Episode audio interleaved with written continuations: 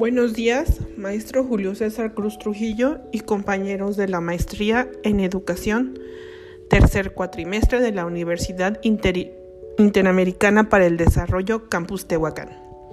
Mi nombre es Laura Márquez Vázquez y hoy les voy a hablar sobre la dimensión socioeconómica y política de la educación en México, tratando de abordar los temas impacto a la globalización en la sociedad, economía e ideología capitalista, sociedad del conocimiento, necesidades del sistema educativo nacional, diseño y formulación de políticas públicas.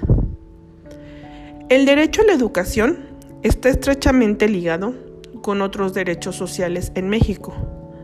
La alimentación, la salud y la no discriminación son derechos determinantes en el desempeño académico de los habitantes, quienes gozan del derecho a la educación, tienen más probabilidades de acceder a otros derechos como lo son el trabajo, la cultura y el medio ambiente. De acuerdo con el Coneval, la educación es además una de las vías más efectivas para lograr cerrar brechas de la desigualdad y garantizar otros derechos sociales a los grupos vulnerables.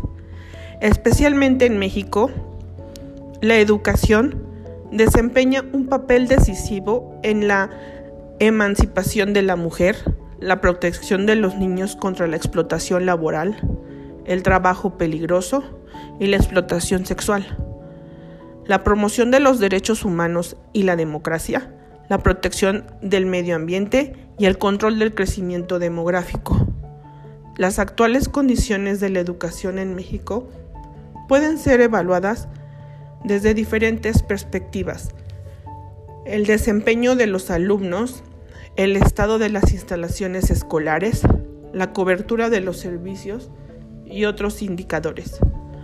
Las oportunidades de crecimiento de los más de 30 millones de alumnos que actualmente cursan la educación obligatoria en México depende de gran medida de la adquisición de conocimientos y el desarrollo de habilidades adecuadas a las actividades productivas del país. Esto a su vez está vinculado a las características y a la situación del sistema educativo en conjunto. La educación en nuestro país está atravesando por una serie de reformas estructurales que han impulsado algunos cambios positivos, pero aún podemos ver un importante rezago en diversas áreas. Para evaluar el aprendizaje de los alumnos, se llevan a cabo diferentes pruebas y encuestas nacionales e internacionales en varios niveles educativos que nos dan la oportunidad de observar un panorama general y contrastarlo con las condiciones y logros de otros países, ayudando de esta manera al diseño de políticas orientadas al mejoramiento de nuestro propio sistema. Los resultados de la prueba PISA del 2015 ubica a México por debajo del promedio de la OCDE y de los demás países participantes en las áreas de ciencias, matemáticas y lectura. Esta situación se confirma con los resultados del sistema de evaluación Planea, donde destacan las lagunas de aprendizaje de los grados inferiores que a la larga generan trampas educativas y que provocan rezagos cada vez mayores, contribuyendo entre otros pasos al alto grado de deserción escolar en el nivel medio superior. Aquí cabe destacar que los mayores rezagos en el aprendizaje se presentan en aquellas comunidades que son pequeñas e aisladas, en la población con desventajas económicas, comunidades indígenas y en los alumnos cuyos padres tienen menor nivel de escolaridad. En otras palabras, los rezagos educativos están directamente ligados a la desigualdad y al hogar de origen de donde se proviene. Tomando en cuenta el rezago relacionado a la condición económica de los alumnos, sobresale el hecho de que los mayores niveles de aprendizaje se encuentran en aquellos planteles en los que la administración es autónoma. Esta tendencia la podemos ver no solo en México, sino en el resto del mundo. El desempeño de los alumnos se incrementa significativamente en las instituciones educativas donde los directores y los maestros tienen mayor involucramiento en el desarrollo y gestión de la currícula y en las políticas disciplinarias y evaluativas. El bajo desempeño de los estudiantes en México tiene un efecto negativo en su movilidad social futura y en el desarrollo del país en general. Es necesario implementar políticas que refuercen los logros ya obtenidos y establezcan a la educación obligatoria como el piso mínimo de educativo y que a la vez nos permitan vigilar adecuadamente el progreso del sistema para eliminar las deficiencias que se han venido arrastrando con el tiempo y la desigualdad de oportunidades educativas que tiene nuestro país. La educación en el proceso formativo del individuo se define en nuestro tiempo como un problema fundamental social, en el que están implicadas cuestiones vitales como lo son el desarrollo económico, político de nuestro país. Esto es lo que permite comprender por qué, aun cuando México es un país federal, según lo establece el artículo 40 de nuestra Constitución Política, no es posible poner en duda la extrema centralización de su práctica sociopolítica, cuyos saldos buscan resarcirse a través de las políticas descentralizadoras en los más diversos ámbitos. Entre ellos destaca el caso de la educación, no solo por su magnitud en términos de recursos humanos y económicos, sino particularmente por la importancia política que implica. El nuevo federalismo educativo plantea una reorganización del sistema educativo mexicano, donde el gobierno federal descentraliza porciones de autoridad a los estados, pero concentra en todos los casos y de forma definitiva el poder. Centralismo burocrático es el nombre que le, otorga Ornelas a este proceso mismo que se basa en cuatro mecanismos de control normativo, técnico, político y financiero.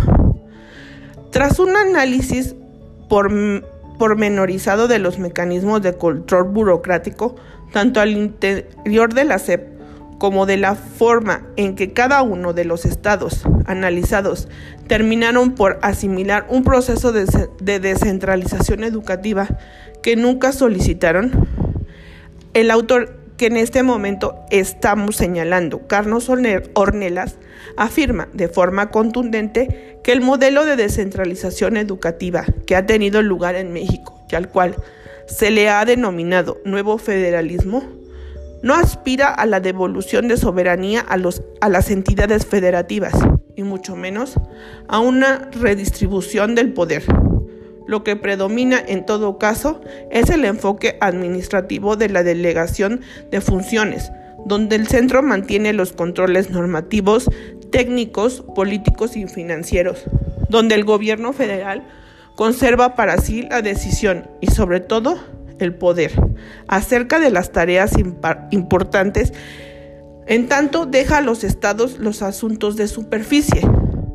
Paradójicamente, y a pesar de las diferencias propias de cada entidad federativa, no solo en términos de recursos económicos, sino también en cuanto a la estructura sociopolítica y mayores o menores tradiciones de sostener sistemas de educación básica y normal, con recursos propios. El del Acuerdo Nacional para Modernización de la Educación Básica y Normal fue firmado en el año 1992 por todos los gobernadores de los estados de la República. Aquí nos dice que fue un tema donde participó como testigo eh, la líder actual del CENTE, que fue la maestra Elvester Gordillo, y el entonces presidente de la República, Carlos Salinas de Gortari. Las investigaciones que se han hecho en México para analizar el funcionamiento y los efectos sociales del sistema educativo han comprobado que especialmente durante los últimos 20 años Dicho sistema se ha expandido aceleradamente. Durante este periodo, la matrícula del sistema escolar se ha multiplicado por tres, en tanto que la población que tiene las edades correspondientes a los inversos niveles educativos, educativos solo se multiplicó por dos. Se ha comprobado que el acceso a dicha escuela y la permanencia en las mismas no se distribuye equitativamente ni aleatoriamente. Quienes más se han beneficiado de la expansión escolar son grupos colocados en los niveles intermedio y superior de la escala social, los que viven en comunidades urbanas y en especial en aquellas que corresponden a regiones de un mayor grado de desarrollo relativo. Asimismo, se ha observado que los niveles de rendimiento académico de los alumnos tiende a ser directamente proporcionales a la población, que estos ocupan en estratificación social o en, o en el continuo de urbanización y desarrollo regional.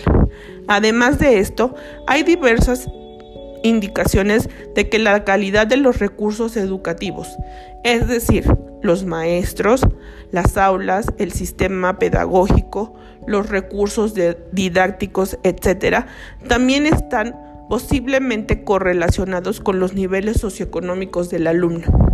Una investigación reciente encontró que las escuelas primarias rurales, ciertas asociaciones entre los niveles socioeconómicos de los estudiantes y la experiencia de los maestros, en estas escuelas primarias privadas detectó que cuando los alumnos proceden de extractos sociales inferiores, asisten a escuelas más pequeñas que cuentan con menores dotaciones de capital fijo por estudiante, con maestros menos preparados y que observó más frecuentemente comportamientos autoritarios.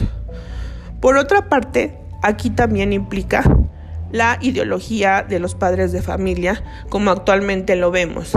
En esta crisis o en esta pandemia que estamos pasando, los padres de familia se niegan a pagar cuotas, las cuales se ocupan para estos servicios que la escuela brinda y que la SEP o el gobierno directamente no cubre, como son el mantenimiento, papelería, eh, diferentes actividades y cosas en las que las escuelas ocupan dicho, dicho capital económico y, en el que actualmente los padres pues no quieren o muchos no pueden pagarlo para que sus hijos tengan derecho a un espacio escolar. Por otra parte, se ha descubierto que la deserción escolar y por ende la injusta distribución de las oportunidades educativas ocurre después de que se han presentado diversas situaciones de, de atraso pedagógico en relación con las normas vigentes en los diversos grupos escolares. Tales situaciones son más frecuentes entre los estudiantes que pertenecen a los niveles socioeconómicos inferiores. Lo anterior permite establecer que las escuelas primarias no amortiguan los desniveles culturales que ya existen desde que los alumnos se inscriben en ellas. Por otra parte, aunque no hay indicaciones muy claras de que los maestros rurales manejen los problemas de aprendizaje en una forma menos eficiente de como lo hacen los maestros urbanos, es evidente que la falta de interés de las, de las diferencias y los rezagos pedagógicos provoca efectos más lamentables en el campo. Basta recordar que en este medio el maestro es prácticamente el único recurso al que tiene acceso el alumno para superar su nivel académico y para encontrar las deficiencias a que estuvieron expuestos durante su vida preescolar. De todo esto se deduce que a pesar de que las nuevas generaciones han recibido más educación que las anteriores, la educación primaria no solo se ha encontrado en las zonas urbanas más desarrolladas, sino que al al interior de las mismas ha beneficiado preferentemente a los grupos que se encuentran colocados en las mejores posiciones de las estadísticas sociales de nuestro país. Obviamente, al no haberse mejorado la distribución de oportunidades educativas, tampoco se logró mejorar significativamente la distribución de habilidades entre los componentes de la fuerza laboral del país. Además, después de 20 años de rápida expansión escolar, la población mayor de 15 años apenas alcanzó un promedio escolar de tercer grado. Esto significa que ni siquiera se pudo extender la educación primaria en forma universal, a pesar de que nuestras leyes así lo han exigido desde el siglo pasado. Por tanto, nuestra fuerza de trabajo está compuesta principalmente por personas que pueden ser clasificadas como analfabetas funcionales, pues no tienen las habilidades ni la alfabetización social que serían necesarias para desempeñar las funciones que exige la compleja sociedad moderna, ni tampoco han sido preparadas para participar adecuadamente en procesos de desenvolvimiento social que intenta promover intensivamente los recursos humanos disponibles del país. En, menor medida, dicha fuerza laboral está compuesta por individuos pertenecientes a los extractos medios, los cuales han tenido acceso a ciertos grados de educación postprimaria de dudosa calidad. La escasa mejora que así se logró en las características cualitativas de la fuerza de trabajo. Todo esto sumado a una estrategia de crecimiento solo favoreció a quienes obtuvieron las mayores dosis de escolaridad.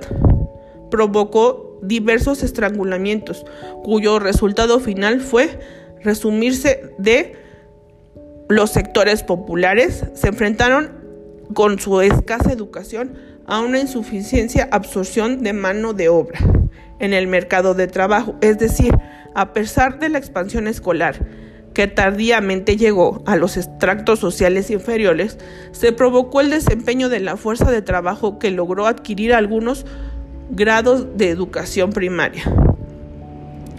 A todo esto, podemos ver que la educación indudablemente presenta una palanca de desarrollo mediante la cual las distintas sociedades potencializan las capacidades de sus miembros en búsqueda del fortalecimiento de las habilidades de sus integrantes y el bien común. Así, la adquisición de información válida es la fuente de deliberación. Es un derecho, pero también es una necesidad. Sin ella, los individuos limitan dichas capacidades para poder ejercer razonada y sensatamente su libertad en términos de conciencia y libre movimiento. No obstante, de lo esencial de la educación en México, existen grandes problemáticas referentes al tema. Una de ellas, y es motivo de pues de estudio como en el que actualmente estamos haciendo, es un vínculo con la economía en función de que la existencia de problemas derivados del modo económico repercuten directamente a la política educativa y esto a su vez en la sociedad, por lo que es necesario revalorizar los mecanismos actuales que dan vida al sistema educativo actual. En México, únicamente el 19% de la población adulta cuenta con estudios de nivel bachillerato, muy por detrás del promedio de la OCDE, que es un 44%. Similar situación se da para cifras de población con estudios superiores. El 18% arroja un valor por debajo de la media de la OCDE. Asimismo, al mismo tiempo, la encuesta reveló que la población de 3 a 30 años dijo asistir a la escuela representando el 58.8% y la que no asiste al 41.2%. Sin embargo, por grupos de edad se aprecia un decrecimiento en el porcentaje de asistencia conforme aumenta la edad. 90.1% en el grupo de 3 a 14 años, 63.7% en el de 15 al 19 años y de 17.2% entre los 20 y 30 años. Al mismo tiempo señala que el porcentaje de asistencia escolar son mayores en las localidades de 2.500 habitantes y más para todos los grupos de edad. La población de 15 años más estimulada accedió a 86.6 millones de personas, de las cuales se indican que el 36.2% no cuenta con estudios de secundaria completa, lo que los coloca en situación de rezago educativo. En México, a partir del 2010, se tiene una cobertura para el nivel primaria del 100% y una eficiencia terminal del 95%, siendo la edad ideal para cursar en este de 6 a 12 años. Para el nivel secundaria, que en México se contempla una edad de 13 a 15 años, se tiene una cobertura del 97.9% en una eficacia terminada del 84.6%. En el ciclo escolar 2012 o 2013 es donde se hizo este estudio para sacar estos porcentajes.